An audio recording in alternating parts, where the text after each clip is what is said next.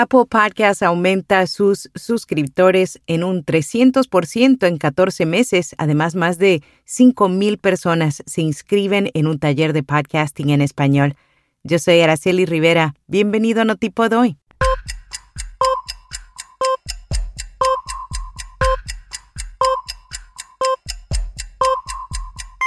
Notipod hoy. Un resumen diario de las tendencias del podcasting. El servicio de suscripción de podcast de pago de Apple ha experimentado un crecimiento notable desde junio de 2021.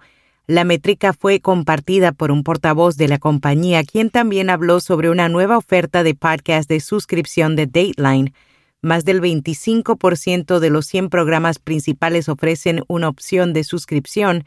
Las suscripciones de podcast le dan a Apple un recorte de ingresos del 15 al 30% similar a cómo funcionan las suscripciones de la App Store.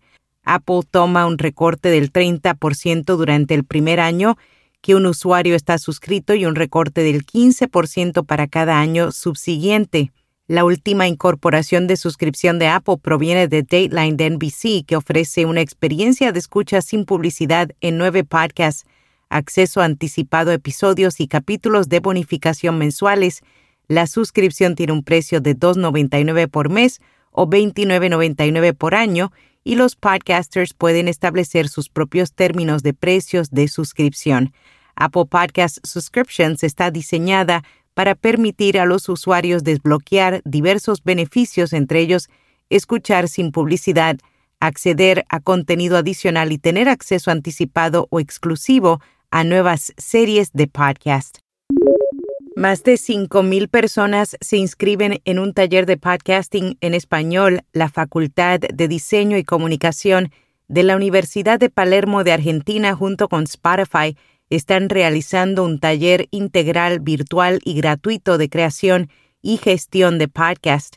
Según Flora Flores de Tristana Producciones, una de las conferenciantes, han tenido una inscripción que superó los 5.000 estudiantes. Las clases virtuales a través de Zoom se están ofreciendo en dos ciclos de cuatro clases cada uno.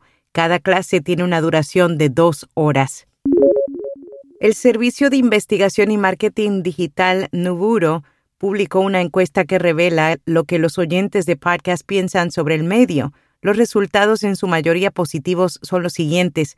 Los géneros por los que tienen un mayor interés son crimen real y comedia, empatados en primer lugar, autoayuda y gestión de dinero. La escucha de podcast se produce principalmente en casa, que es el 76%, luego en el carro y haciendo ejercicio al aire libre.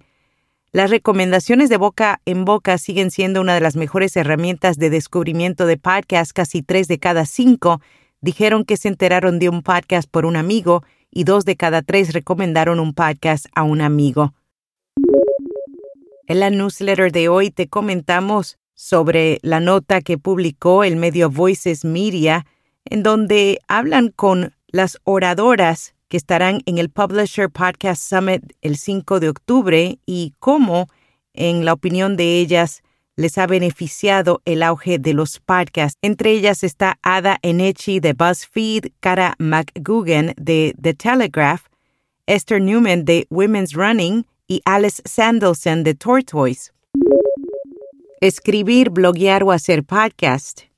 El marketing de contenidos, si se hace bien, permite que una marca cree una identidad en un mercado y que los clientes potenciales los noten el blog Your Story escribió las ventajas de utilizar cada medio. La Embajada y los consulados de Estados Unidos en Brasil financiarán un curso en línea sobre podcast. El proyecto titulado Vidas Brasileiras enseñará a 30 representantes de varias comunidades de quilombolas en Brasil a crear, producir, difundir y monetizar un podcast. El proyecto es una oportunidad para que las personas afrodescendientes que habitan en los quilombos tengan una plataforma donde puedan difundir sus voces. En podcast recomendado Diablos, ¿qué hay detrás de las mentes más perversas y retorcidas de la historia? Madrugada del 25 de agosto de 1985, Los Ángeles, California. Parecía ser una noche cualquiera en el barrio de Misión Viejo en el condado de Orange. El silencio predominaba en las calles. La mayoría de las luces en las casas estaban apagadas. Parecía una noche normal. Bill de 29 años e Inés de 27 dormían en su cama, sin imaginar que serían víctimas del acosador nocturno. Diablos, mentes serialmente trastornadas, asesinos que marcaron historias. Ahí lo tienes, este podcast expone la vida de algunos de ellos y narra los crímenes y asesinatos más crudos cometidos por estas personas sin escrúpulos. Y hasta aquí, no tipo de hoy. Este sábado regresamos con Hablemos de Podcast. Reserva la fecha y hora para que escuches y participes con preguntas en nuestro próximo diálogo en Twitter Spaces. Estaremos con Raúl Terol Bolinches, doctor en Industrias Culturales y de la Comunicación de la Universidad Politécnica de Valencia. Síguenos en Twitter bajo Vía Podcast para que no te lo pierdas.